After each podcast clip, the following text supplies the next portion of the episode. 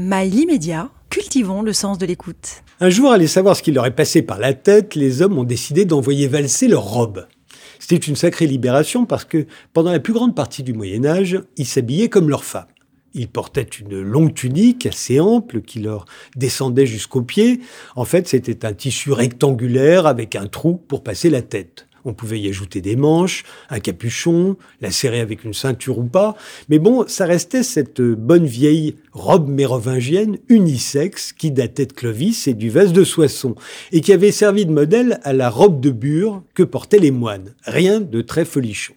Et puis vers 1350, euh, alors que la France vit une des pires crises de son histoire, la guerre de Cent Ans vient de commencer, les défaites s'enchaînent face aux Anglais, la peste se propage, il y a des révoltes paysannes, et au milieu de tout ce chaos, les hommes décident soudain de s'habiller en hommes.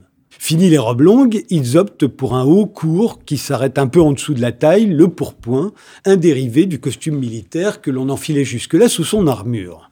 L'avantage du pourpoint, c'est qu'il était pratique pour faire de l'exercice, pour la chasse en particulier. Et puis il permettait de montrer ses jambes, ses cuisses musclées, la rondeur de ses mollets, mais aussi ses fesses et ses parties génitales, bien mises en valeur par des chausses. Au début, les chausses étaient des bas, extensibles, en tissu ou en tricot, mais bien vite on les a assemblés pour ne former qu'une seule pièce, le collant.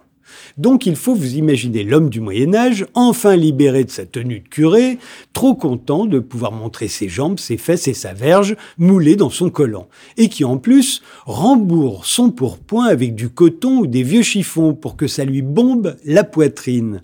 Car c'était ça la mode à l'époque, la toute première mode masculine. Vous pensez si ça a fait scandale.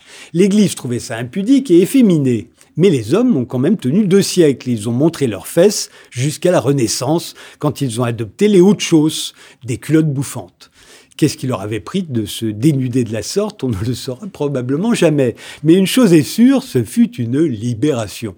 Une de ces libérations que les historiens ont tendance à oublier, mais dont nous pouvons être fiers. Nous aussi, on s'est libérés, et plus d'une fois.